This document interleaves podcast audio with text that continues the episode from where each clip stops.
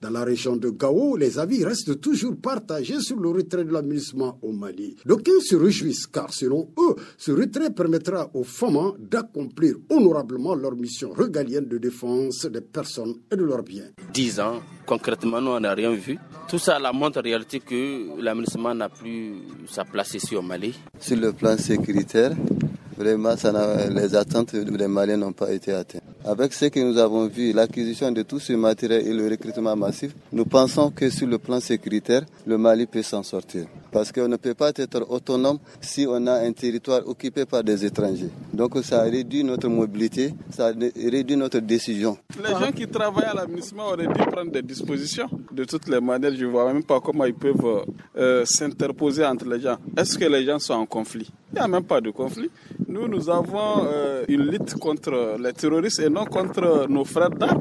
Le Mali restera comme avant l'aménagement et nous allons vivre comme avant l'aménagement. Parce que nous étions là sans l'aménagement. L'aménagement ne fait rien en ce qui concerne le terrorisme. Il ne soutient pas nos forces armées à, lutter contre le terrorisme. Donc je trouve que même si les forces onusiennes quittent le Mali, nos forces armées peuvent nous sécuriser. D'autres par contre s'inquiètent. Ils pensent bien que le retrait de la mission laissera forcément un grand vide au Mali. Ce qu'on voit, ça sera plus pire que l'impact que le Au jour d'aujourd'hui, même les gouvernements vont, euh, vont sentir cet impact parce que c'est l'aménagement qui sert comme des moyens de déplacement pour les administrateurs de l'État. C'est l'aménagement qui appuie l'État, c'est l'aménagement qui vient en aide euh, concernant les, les, différentes infrastructures et aussi même les équipements de certaines administrations de l'État. Si on accuse l'aménagement parce que c'est si, parce que c'est là, moi je pense que c'est un faux débat.